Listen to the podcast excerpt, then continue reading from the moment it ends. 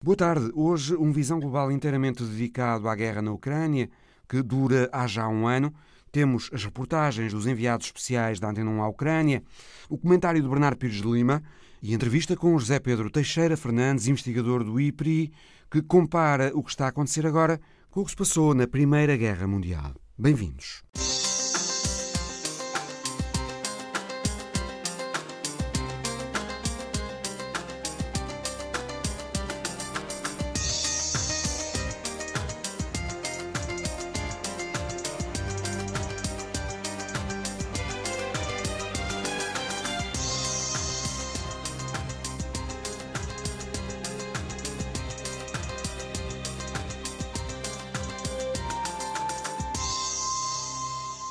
Começamos pelos enviados da Antena 1 à Ucrânia, Nuno Amaral, em Kiev. Olá, Nuno.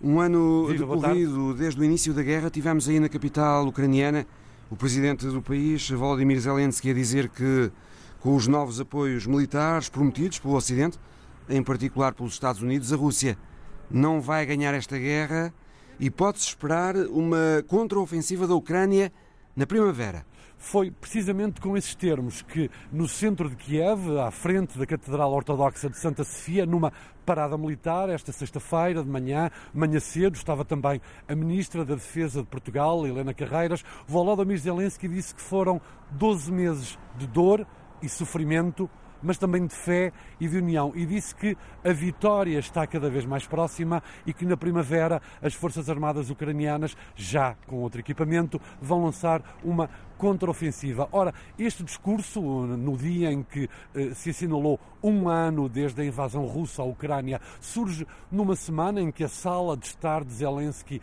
eh, teve várias visitas. Na segunda-feira, Joe Biden, que prometeu solidariedade total e empenho com a Ucrânia para derrotar a Rússia. Logo no dia seguinte, uh, Giorgia Meloni, a primeira-ministra de Itália, também a anunciar um reforço de apoio militar. Uh, Meloni disse também que ia distribuir 3 mil geradores à Ucrânia, isto devido aos cortes de energia, uma vez que as estruturas elétricas são alvos preferenciais dos mísseis russos. Na quinta-feira, Pedro Sánchez, o primeiro-ministro espanhol, disse que além dos seis tanques Leopard já prometidos à Ucrânia, vai enviar mais quatro, portanto, 10 tanques Leopard. São dados que levam o presidente da Ucrânia a dar conta de que as tropas estão mais bem organizadas, de que estão muito melhor preparadas e com equipamento moderno e ágil para conseguir afastar os russos. Nuno, esta guerra já dura um ano. Esse é um país, naturalmente, muito marcado pelo conflito mercado e deixa-me só dar-te três ou quatro números eh, conhecidos na sexta-feira, números da ONU e também do governo ucraniano em sintonia. Há neste momento 8 milhões de ucranianos a viverem na Europa, refugiados de guerra. Há 2 uh, milhões de ucranianos que foram obrigados uh, pela Rússia, a partir dos territórios ocupados, a irem para a Rússia. Há presos, 3.400 presos de guerra e depois o número de civis mortos. São uh, eh, 13 mil civis mortos desde o início desta ofensiva, o que representa, obviamente, aquilo que todos imaginamos, a dor. Se por um lado há uma coesão e uma união um, que se sente uh, nas ruas, tanto de Kharkiv, onde estive, como em Kiev, o número de voluntários aumenta, há um, pessoas que estavam imigradas no estrangeiro, por motivos apenas económicos, que estão a regressar ao país para se juntar às Forças Armadas, há também muito cansaço, muita exaustão, muita dor. Só um, famílias desunidas, imagine-se, uh, hum, 8 milhões de refugiados na Europa, falamos apenas de mulheres e crianças, porque os homens, entre os 16 e os 60 anos, não podem sair da Ucrânia. Há famílias separadas, há famílias em luto, há casas destruídas, há falta de energia, há falta de água. Por exemplo, Mykolaiv é uma cidade uh, de grande dimensão, uma cidade uh, da dimensão de Lisboa, por exemplo, e uh, não esteve durante três meses sem água. É um cotidiano manchado por esses gritos agarrados que se sentem na rua, gritos contidos, apesar da normalidade que se vive, por exemplo, em Kiev. As pessoas passeiam, militares ao fim de semana passeiam carrinhos de bebê, mas há um cansaço uh, visível nos olhos, ainda que não exposto, uh, ao mesmo tempo que há esse dado da coesão da sociedade ucraniana, deste esforço de guerra coletivo que chega aos mais diversos setores da sociedade. Nuno Amaral, Antena 1 em Kiev. Outro enviado à Ucrânia, Luís Peixoto, está na cidade de Donetsk. Boa tarde, Luís. Os ataques aí nas regiões pró-russas do Donbass intensificaram-se nos últimos dias. O som da artilharia soa com mais intensidade, um sinal de um intensificar dos combates nesta zona do Donbass, onde as forças da Federação Russa concentram esforços na tentativa de avançarem no terreno. Também eh, nesta zona a Ucrânia tenta assegurar território. Na última semana, pelo menos oito pessoas eh, morreram na sequência de ataques ucranianos que aconteceram em zonas civis, nos subúrbios e na cidade de Donetsk. O próprio centro da cidade, que desde o início de fevereiro não era atacado, foi bombardeado três vezes. Isso mesmo pude testemunhar. Se olharmos para o conjunto do território do Donbass, o Gledar, Bakhmut e Marinka são, por esta altura, pontos quentes do conflito, isto eh, no momento em que se fala na possibilidade de uma nova ofensiva russa na Ucrânia, algo que não estou em condições de confirmar. Posso sim dizer que é visível um aumento do aparato militar na região, eh, muito também eh, fruto da mobilização parcial que aconteceu na Rússia. Luís, tens testemunhado aí o cansaço da população com esta guerra? A população com que falei mostrou-se, na grande maioria, favorável à intervenção militar russa, à convicção de que só uma vitória de Moscou pode trazer paz à região do Donbass. Mas, apesar disso, as pessoas vão dizendo que é preciso que a guerra acabe o mais rápido possível. Eu recordo que, para esta população, o conflito leva já quase nove anos, com mais de 13 mil mortos. Uma outra nota tem que ver com a possibilidade de negociações. Há uma descrença geral quanto a eventuais eh, conversas entre Rússia e Ucrânia. Muitas pessoas com quem falei, até o próprio chefe da autoproclamada República Popular de Donetsk, Denis Pushilin, eh, eles vão dizendo que depois das declarações de Angela Merkel, François Hollande e Petro Poroshenko, eh, que disseram que os acordos de Minsk só serviram para ganhar tempo, a crença numa solução negocial vai desaparecendo. É esta a convicção da população com que fui falando. Não acreditam numa saída negocial, acreditam sim numa vitória militar eh, da Rússia como caminho para atingir a paz no Donbass. Foste o Sul, Mariupol, uma das cidades mártires desta guerra. Uma cidade que foi sujeita a pesados bombardeamentos russos neste ano de guerra. O que é que encontraste, Luís? Uh, Mariupol é uma espécie de cidade mártir nesta guerra. Eu pude ver as marcas um, daquela que terá sido a batalha mais sangrenta desta guerra. Grande parte dos edifícios foi arrasado. A Azovstal, por exemplo, é uma montanha de escombros. Dificilmente o complexo metalúrgico será recuperável. Mas apesar deste cenário, encontrei muita população na rua. Isto também porque as condições em Mariupol são agora melhores. Há água, aquecimento, comida, não existem bombardeamentos e os trabalhos de reconstrução construção estão no terreno, já inclusive é, prédios eh, novos. Eh, estes trabalhos estão a ser feitos eh, sobretudo por empresas de Moscovo e de São Petersburgo, mas naturalmente que o trabalho de reconstrução levará vários anos, dado o grau de destruição. Neste momento não há ainda sequer uma contabilização exata do número de mortos que resultaram desta batalha. Os números provisórios apontam para milhares de vítimas eh, mortais. Luís Peixoto, enviado da 1 às regiões do leste da Ucrânia, controladas pelas forças pró-russas. Ao fim de um ano de guerra, temos eh, declarações intransigentes de todos os lados, os Estados Unidos e a Europa, a dizerem que a Ucrânia é para continuar a apoiar o tempo que for necessário com a promessa de mais armas, Zelensky não se rende e pede munições, caças e armas de longo alcance para derrotar a Rússia. E Putin, no discurso que fez, também não propôs nenhuma visão sobre como a guerra pode acabar, pelo contrário, disse que a guerra, ou operação especial, como lhe chama, é para continuar. Bernardo Pires de Lima, boa tarde.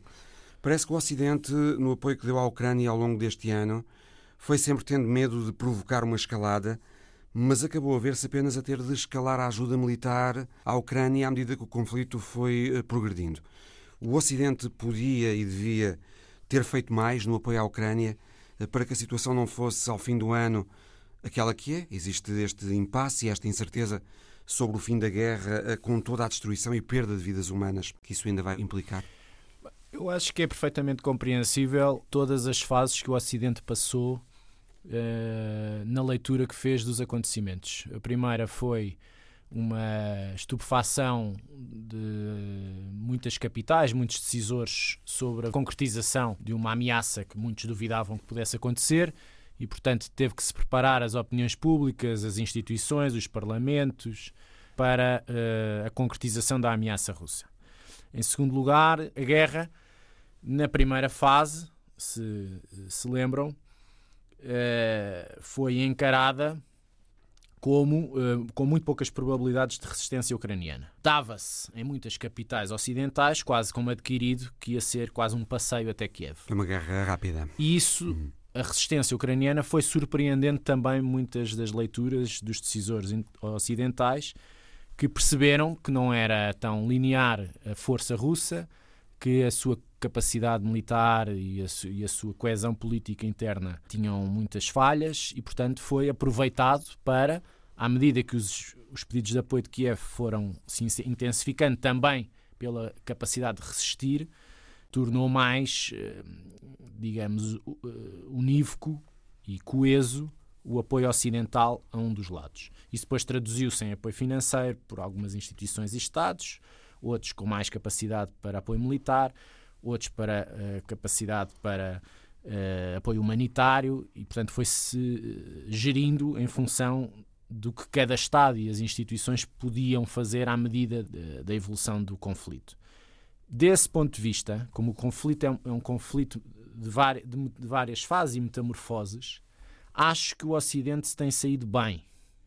uma das surpresas é exatamente nós olharmos retrospectivamente e percebermos que, com tantas divisões em tantas matérias, apesar de tudo, numa questão existencial, conseguimos nos manter unidos numa frente com 10 rondas de sanções, com muito apoio militar, com uma capacidade para nos adaptarmos a um contexto de guerra que dávamos como datado na história. Portanto, acho que desse ponto de vista nós acordámos e posicionámos corretamente de uma forma genérica. Portanto, o Ocidente tem-se mantido é que, e mantém-se muito firme. Muito firme. No apoio Acho à Ucrânia, que este, esta, semana, esta semana que passou deu um salto, não direi qualitativo, mas em termos de uh, narrativa foi mais explícita por parte das capitais mais, mais relevantes nesta, nestas questões geopolíticas sobre a durabilidade dos apoios. Ou seja, é à Ucrânia que cabe determinar quando é que entende que estão satisfeitas as condições territoriais e políticas, administrativas, militares para uh, partir para uma ronda de negociações. Uh, e, portanto, nós temos que estar ao lado da Ucrânia, este é um entendimento generalizado, ao lado da Ucrânia para conseguir esses objetivos, o tempo que for necessário. O tempo que for necessário, a expressão o tempo que for necessário, não foi sempre a expressão usada ao longo deste ano. É? Precisamente é? porque há uma avaliação contínua das opiniões públicas, dos efeitos colaterais económicos, sociais, energéticos, etc. Outra questão também muito importante foi as dependências que existiam há um ano, nomeadamente no campo da energia, foram reduzidas drasticamente. Estamos a falar de quase 50% do abastecimento de gás e petróleo à Europa passou para menos de 10% eh, de importações à Rússia. Ora, isto é uma que... transformação brutal da Europa. Nós podemos dizer que todo este diagnóstico estava há 15, 20 anos identificado e fizemos muito pouco para, antes da guerra, nos anos anteriores à guerra, nos prevenirmos das dependências. Assino por baixo. Portanto, nós, no fundo, sobretudo na Europa, vamos normalmente atrás do prejuízo. O Ocidente diz que apoia a Ucrânia o tempo que for necessário. Do outro lado, do lado da Rússia, também temos Putin aparentemente disposto levar esta guerra por diante uh, também o tempo que for necessário. Portanto, uh, não há qualquer vislumbre uh, de uma possibilidade de negociação neste momento. Há pontos de partida bastante diferentes. Em primeiro lugar, a economia russa, PIB agregado, ou equivalente à economia espanhola. Uhum. Não se pode dizer que seja um monstro económico.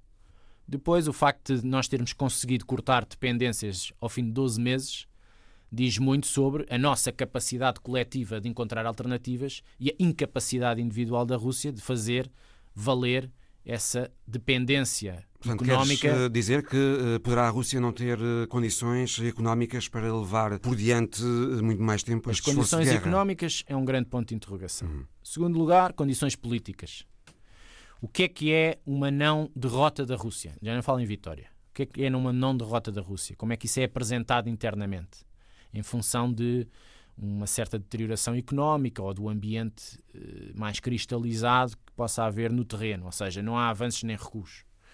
Como é que o Sr. Putin consegue, mesmo sendo reeleito em 2024 para mais seis anos, consegue manter uma coesão que está por provar que exista dentro do aparelho de segurança interno? Estou a falar de crises eh, existenciais e, e, até verbalizadas no espaço público entre os mercenários do grupo Wagner, uhum. o Estado-Maior uh, do Exército, as milícias tchetchenas do Kadyrov, portanto, tudo isto fervilha dentro do aparelho securitário. Não há regime putinista sem o aparelho securitário. Não há. Portanto, a partir do momento em que há uma grande competição interna entre estes grupos, o presidente Putin vai ter que ser um equilibrador de tudo isto, que a guerra expôs, trouxe para a primeira linha. Um... Mas, pelo menos a opinião pública uh, parece que Putin ainda tem do lado dele, a opinião pública. Não, isso russo, certamente. Russa. Quer dizer, um, um, controlador da informação e, da, e das emoções tem necessariamente uma vantagem competitiva em relação àquilo que chega do ponto de vista da narrativa ocidental, hum. que é adulterada, que é cortada, etc, etc, etc. Pronto. Não é por aí.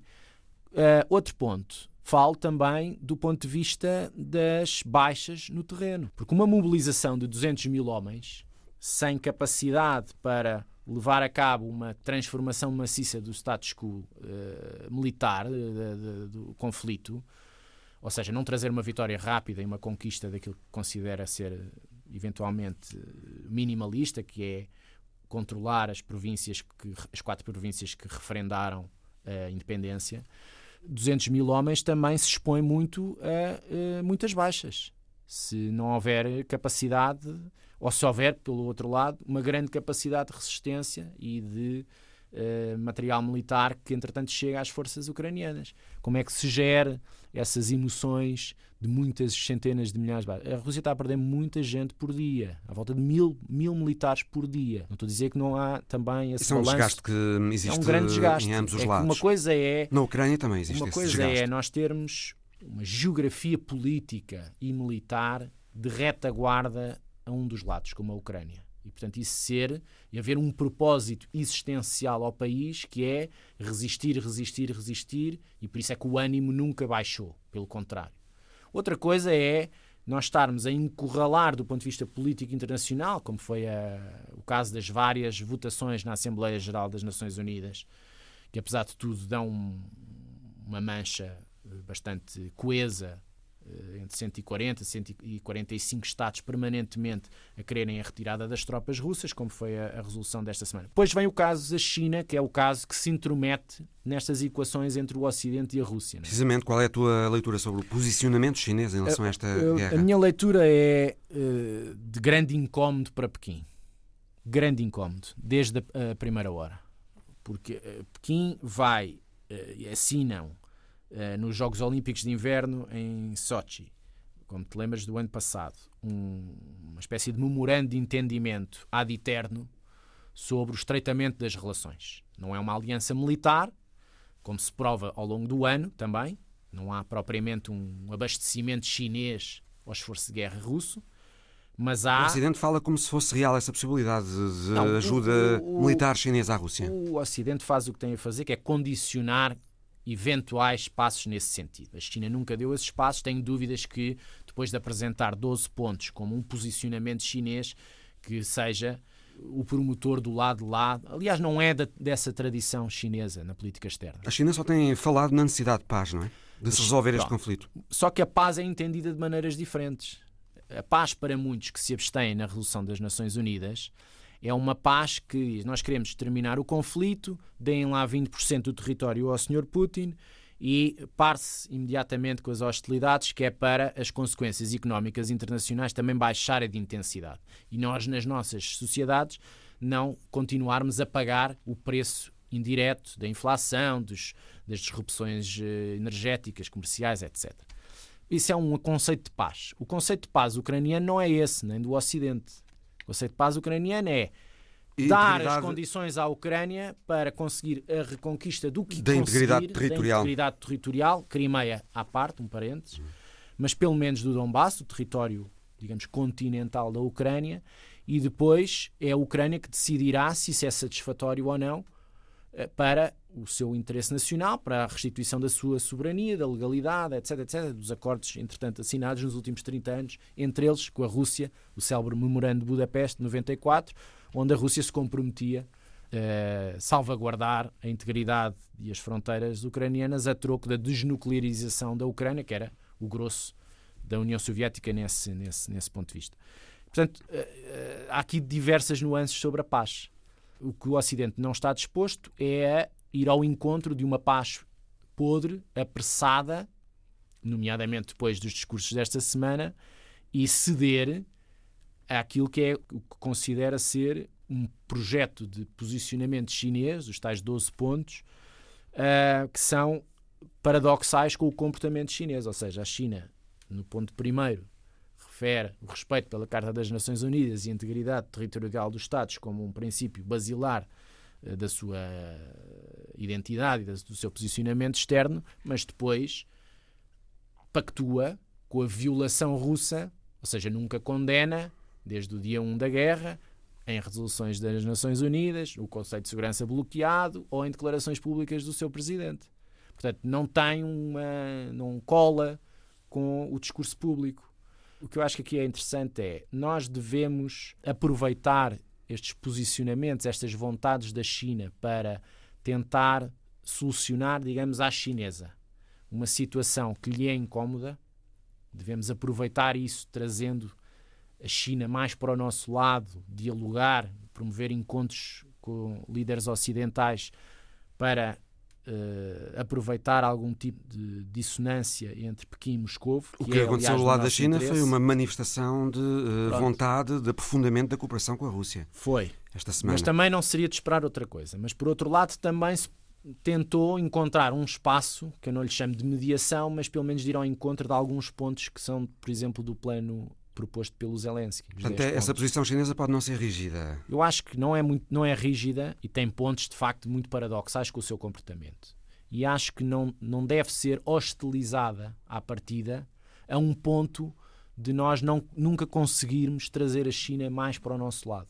Quer dizer, este é um dos grandes segredos da política internacional das próximas décadas, não é? Como é que nós dividimos a China da Rússia e como é que nós trazemos a China para o nosso lado sem ficarmos no bolso da China, de, de um ponto de vista muito simplificado. E como é que isso se conseguirá Ninguém sabe a fórmula. clima de Guerra Fria Ninguém que existe entre os Estados Unidos Bom, e a China exige cada vez muito mais? sangue frio, exige muita hum. inteligência política, exige, por exemplo, que se ouça posições eh, talvez de Estados de pequena e média dimensão que não estão sempre no atrito entre as relações Estados Unidos-China e que talvez tenham uma, uma visão mais não direi salomónica, mas pintada de outras tonalidades. Estou a falar do caso português, estou a falar do caso uh, de países de leste, estou a falar do. Países que possam fazer pontos. Países que tenham uma visão menos uh, sectária e menos uh, entrincheirada da política internacional. Acho que os tempos também pedem que se ouça mais esse tipo de país, essas políticas externas e essas lideranças. Bernardo, obrigado. Obrigado. O investigador do Instituto Português de Relações Internacionais da Universidade Nova de Lisboa, José Pedro Teixeira Fernandes, publicou esta semana no Jornal Público um artigo intitulado A Guerra que vai acabar com a guerra na Ucrânia. É um artigo que compara a situação que se está a viver nesta guerra com o que aconteceu há 100 anos, na Primeira Guerra Mundial. José Pedro Teixeira Fernandes, boa tarde. Antes de mais, explicando o título uh, desse seu artigo. A Guerra que vai acabar com a guerra. Era como se chamava um livro de Herbert George Wells que se tornou muito famoso em 1914 e que defendia a guerra como forma de derrotar a Alemanha imperialista e reconfigurar o mundo de acordo com os valores liberais e sem mais guerras. Era isto. Sim, era isso, era isso, e, e de facto o Herbert George Wells conseguiu uh, um título, ele já era um intelectual influente uh, na Grã-Bretanha do início do século XX, também conhecido pela obras de ficção científica como A Guerra dos Mundos, mas ele conseguiu ter uma das publicações que mais marcou uh, o início da guerra, em contexto britânico, mas depois com repercussões também um pouco mais gerais na Europa, pela notoriedade do autor. O livro que aqui foi referido era inicialmente, um, penso que até um conjunto de artigos que foram aparecendo na imprensa britânica, que ele depois organiza sobre a forma de livro. Mas uh, o aspecto interessante para hoje, e quando pensamos na, na, guerra que decorre na Ucrânia, é uh, nós, um ano depois, uh, vemos que aquela ideia de uma guerra inicial rápida, que era sobretudo a ideia da Rússia, que duas semanas, talvez, ou assim, conseguia fazer uh, uma operação militar a custo baixo e que lhe permitiria controlar o poder político na, na Ucrânia e fazer cair o governo em Kiev e tornar a Ucrânia um Estado a funcionar na sua órbita. Não aconteceu. Também em 1914, uh, José Pedro Teixeira Fernandes, os protagonistas achavam que iam ter uma guerra rápida. Exatamente. Esse é outro paralelismo que nos faz aqui também pensar na guerra de hoje. Os cálculos, quer do lado da Alemanha Imperial e dos seus aliados, quer do lado ocidental, eh, Grã-Bretanha, França, uh, apontavam todos para uma guerra relativamente rápida, poucos meses. A ideia era que o conflito começou no final do verão de 14, que até ao final do ano as coisas estariam resolvidas. Provavelmente todos tinham em mente as guerras do passado, nomeadamente a Guerra Franco-Prussiana de 1870-71, que realmente decorreu mais ou menos num período dessa forma. Mas o que acabou por acontecer na Guerra de 14 foi uma carnificina, uma guerra de quatro anos, com 10 milhões de mortos, a autodestruição da Europa e depois um tratado de paz em Versalhes que não trouxe paz nenhuma, pelo contrário, abriu Exatamente. caminho a outra guerra ainda mais devastadora, 20 anos depois. Exatamente. Portanto, eh, José Pedro Teixeira Fernandes, essa guerra que ia acabar com a guerra de Wells não acabou com guerra nenhuma. Não acabou com guerra nenhuma, mostra também as ilusões que se criaram, mesmo do lado ocidental e do lado das democracias liberais, da possibilidade de reconfiguração do mundo de uma forma que permitiria a paz que efetivamente não veio acontecer. Houve depois aquela tentativa da Sociedade das Nações, mas os tratados de paz de Versalhes também acabaram por envenenar de alguma forma a paz e, e depois criar uma dinâmica de, de, acontecimentos que sabemos que depois foi desastrosa.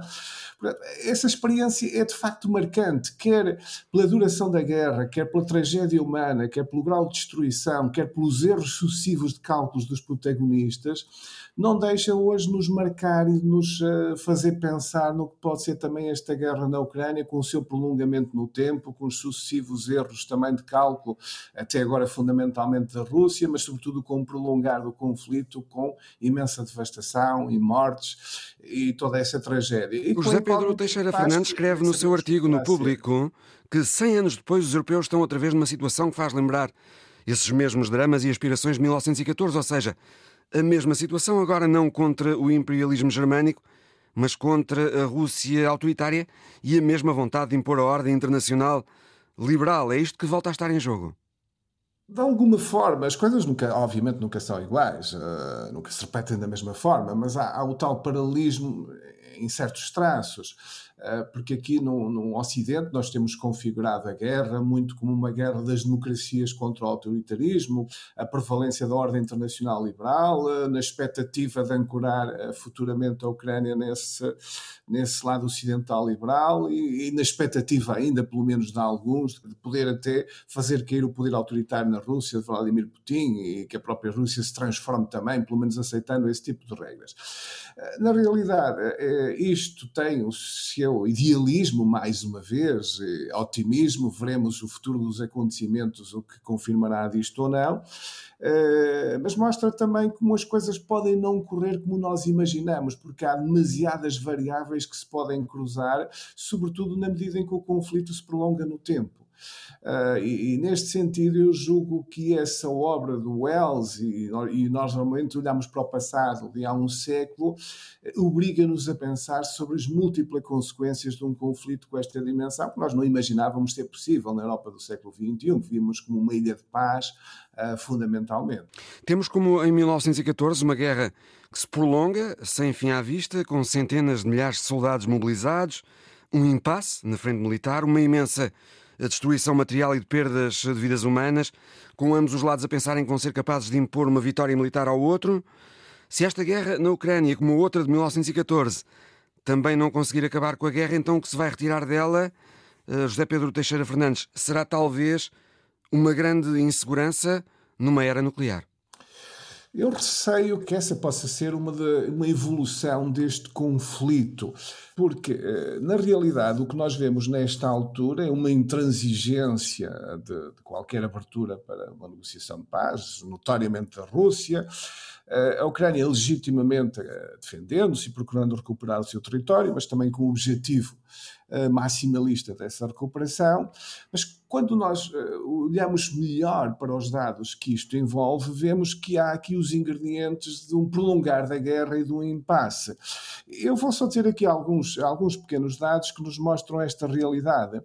Primeiro, se fizermos a relação da população dos dois Estados, estamos a falar uma Ucrânia que teria cerca de 43 milhões de população antes da guerra, eh, mas agora, se tivermos em conta os territórios que a Rússia ocupa, que serão cerca de 20%, mais as pessoas que fugiram da Ucrânia, os refugiados noutros países, imagino que a população, na melhor das hipóteses, andará pelos 35 milhões. Não, não, sabemos o número exatamente, mas seguramente há uma quebra significativa, ou talvez até menos que esses 35 milhões.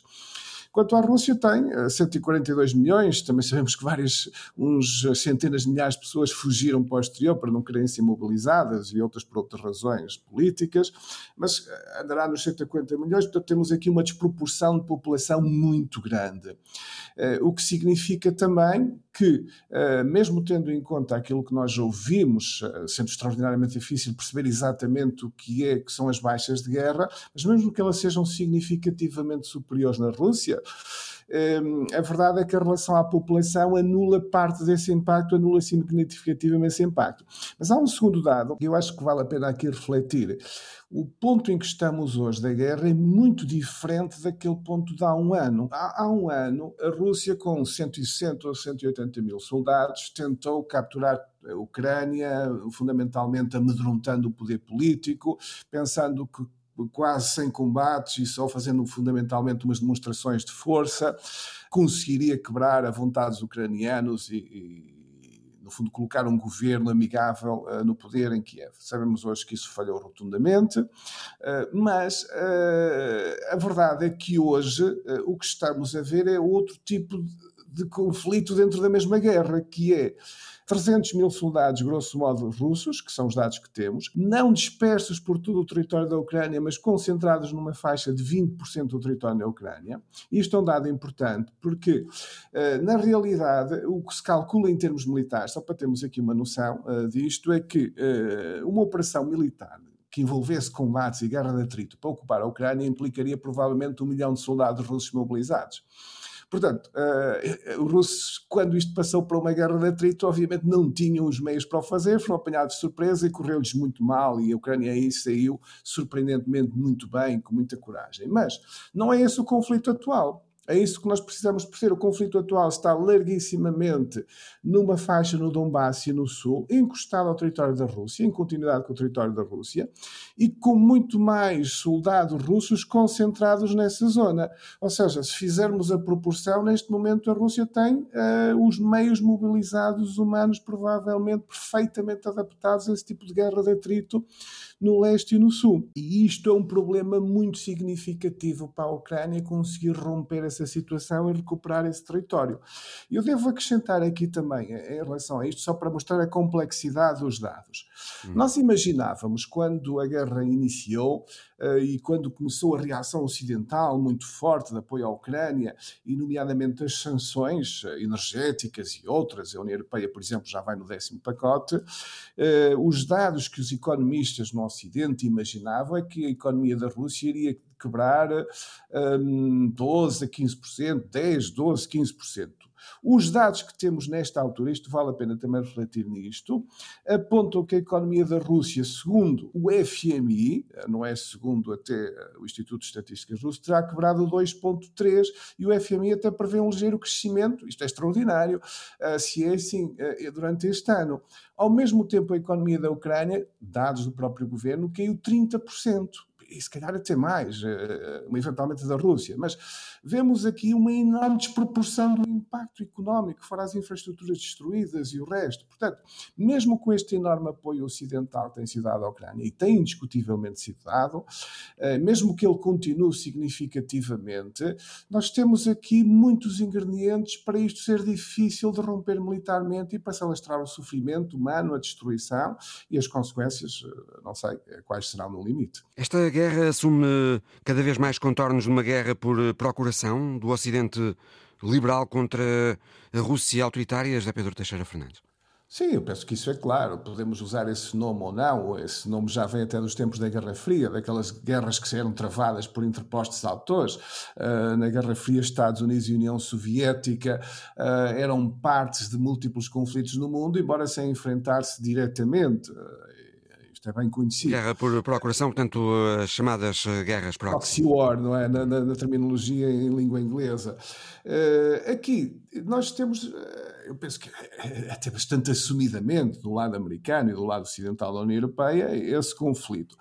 Se isto tem uh, um lado que nós podemos ver de mobilização do Ocidente, de, criou uma certa unidade, ou até bastante mais unidade do que nós pensávamos à volta da NATO, à volta de Estados Unidos e Europa, muito concertados nesta atuação, uh, e conseguimos ver aí objetivamente muitas coisas, podemos dizer, positivas e que surpreenderam a Rússia, uh, com que nos estaria a contar, e nesse aspecto vemos aqui facetas podemos até considerar, uh, do ponto de vista de segurança e de coesão do Ocidente, uh, interessantes uh, e sinais válidos, mas isto nunca é a imagem toda, porque, na realidade, quando nós olhamos para o efeito que isto tem na Rússia, seja pela propaganda, seja pelo nacionalismo, seja por receios que são até irracionais, o que percebemos é que a Rússia tenta configurar isto, Vladimir Putin diz isso abertamente nos seus discursos, como fez esta semana, como um combate existencial da Rússia com o Ocidente e que o Ocidente quer destruir a Rússia.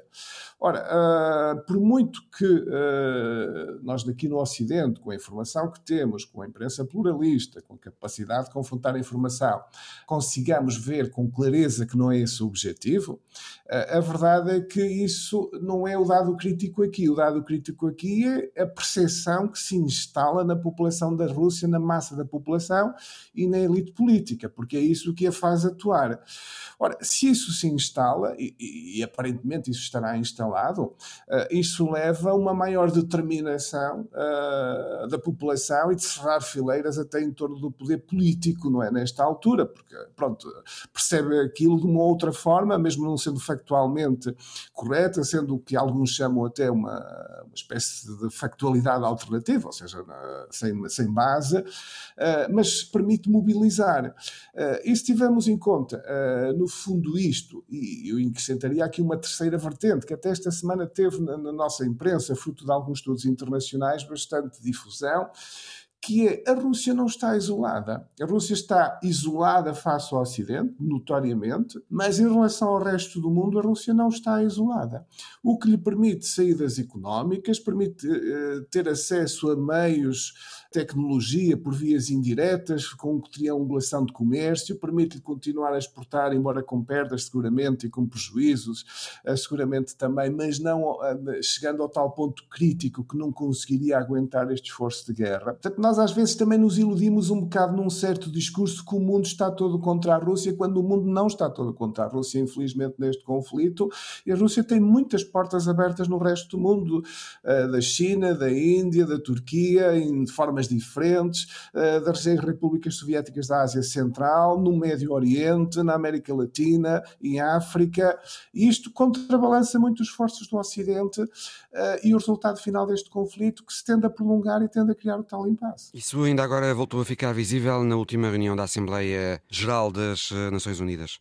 Vários desses países que Uh, referiu, votaram contra ou abstiveram-se na resolução que foi aprovada para a paz uh, na Ucrânia. Exatamente, é, é, porque é, uma coisa é a condenação da Rússia, sobretudo naquele sentido mais universal, que é, bom, há um princípio que um Estado soberano tem direito ao seu território e à integridade territorial e esse tipo de coisas. Bom, aí eu diria que nós vimos nas votações anteriores das Nações Unidas, na Assembleia Geral, há uma larguíssima condenação da Rússia. Só que isso é superficialidade da questão para muitos desses países, pronto, ok, aí estão de acordo, que não é esta a forma de resolver o problema, mas também não, não veem muito mais que isso.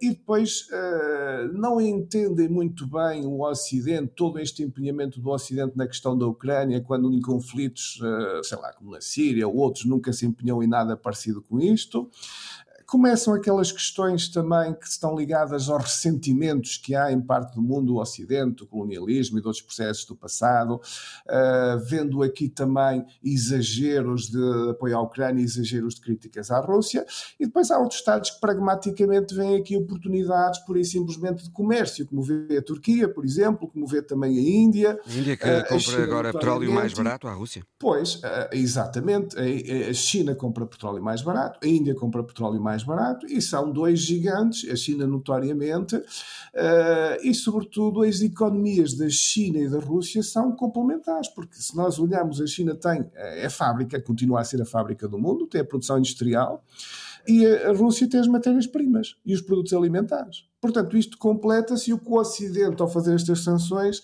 está a criar a empurrar mais um para o outro.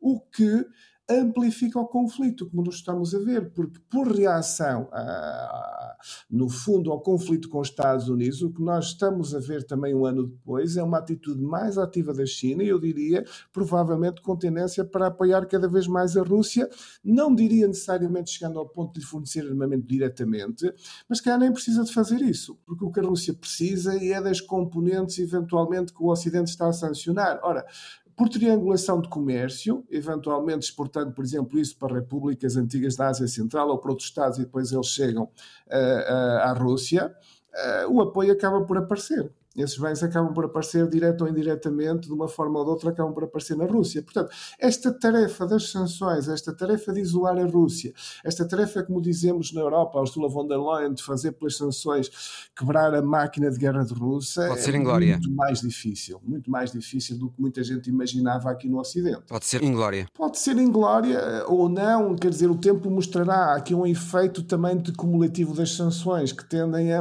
a ter mais impacto efetivamente na Rússia. Rússia. Portanto, o tempo também se encarregará, obviamente, de ter esse efeito. Mas para já, eh, com os dados que temos, uh, nesta altura, e salvo alguma alteração muito radical, e essa alteração muito radical seria, por exemplo, uma quebra profunda e contínua dos preços do petróleo e do gás natural, que também nada indica nesta altura, a Rússia, com sacrifícios, certamente tendo cortar no seu orçamento, uh, provavelmente a população passando mais dificuldades, como já estará a passar, mas não parece que isto esteja próximo daquele ponto de atingir aquele ponto crítico onde a população considera isso insuportável e se vira contra o seu próprio governo se estes dados que temos nesta altura estão corretos ou são, captam a realidade.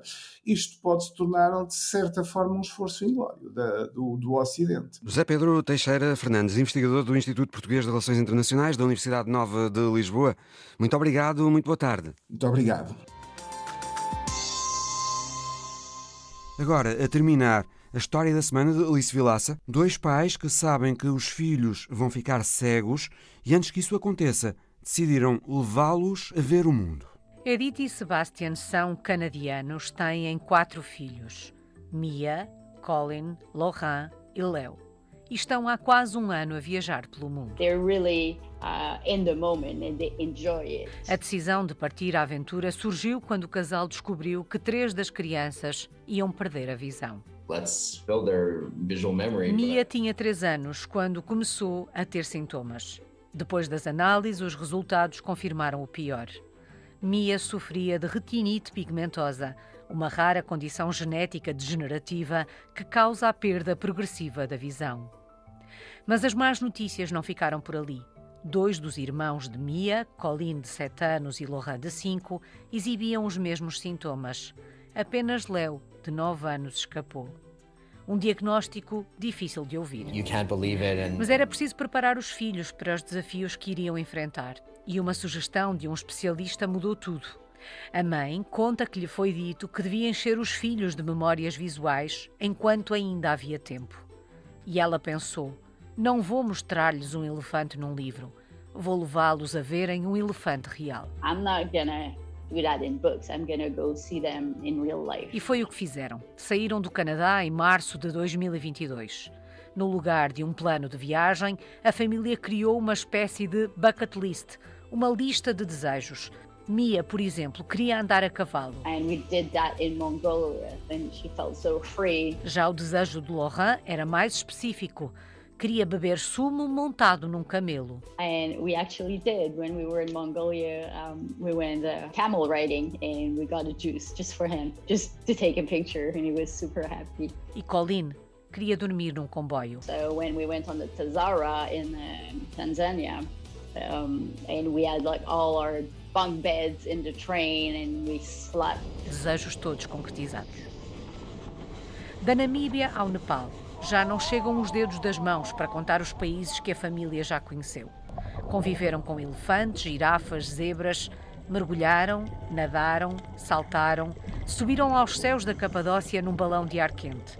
Foram recebidos por tribos africanas, aprenderam a fazer óleo de coco e brincaram tal como brincam todas as crianças em qualquer parte do mundo. A viagem desta família de seis pode ser acompanhada nas redes sociais. Basta procurar por O Mundo pelos Olhos deles, uma espécie de diário de viagem, onde partilham fotografias e reflexões sobre as experiências. Por estes dias, a experiência acontece no Nepal. O casal alimenta a esperança de que um dia a ciência encontre uma cura para a doença dos filhos que impeça Mia, Colin e Laurent de ficarem cegos. O Visão Global volta para a semana. Até lá.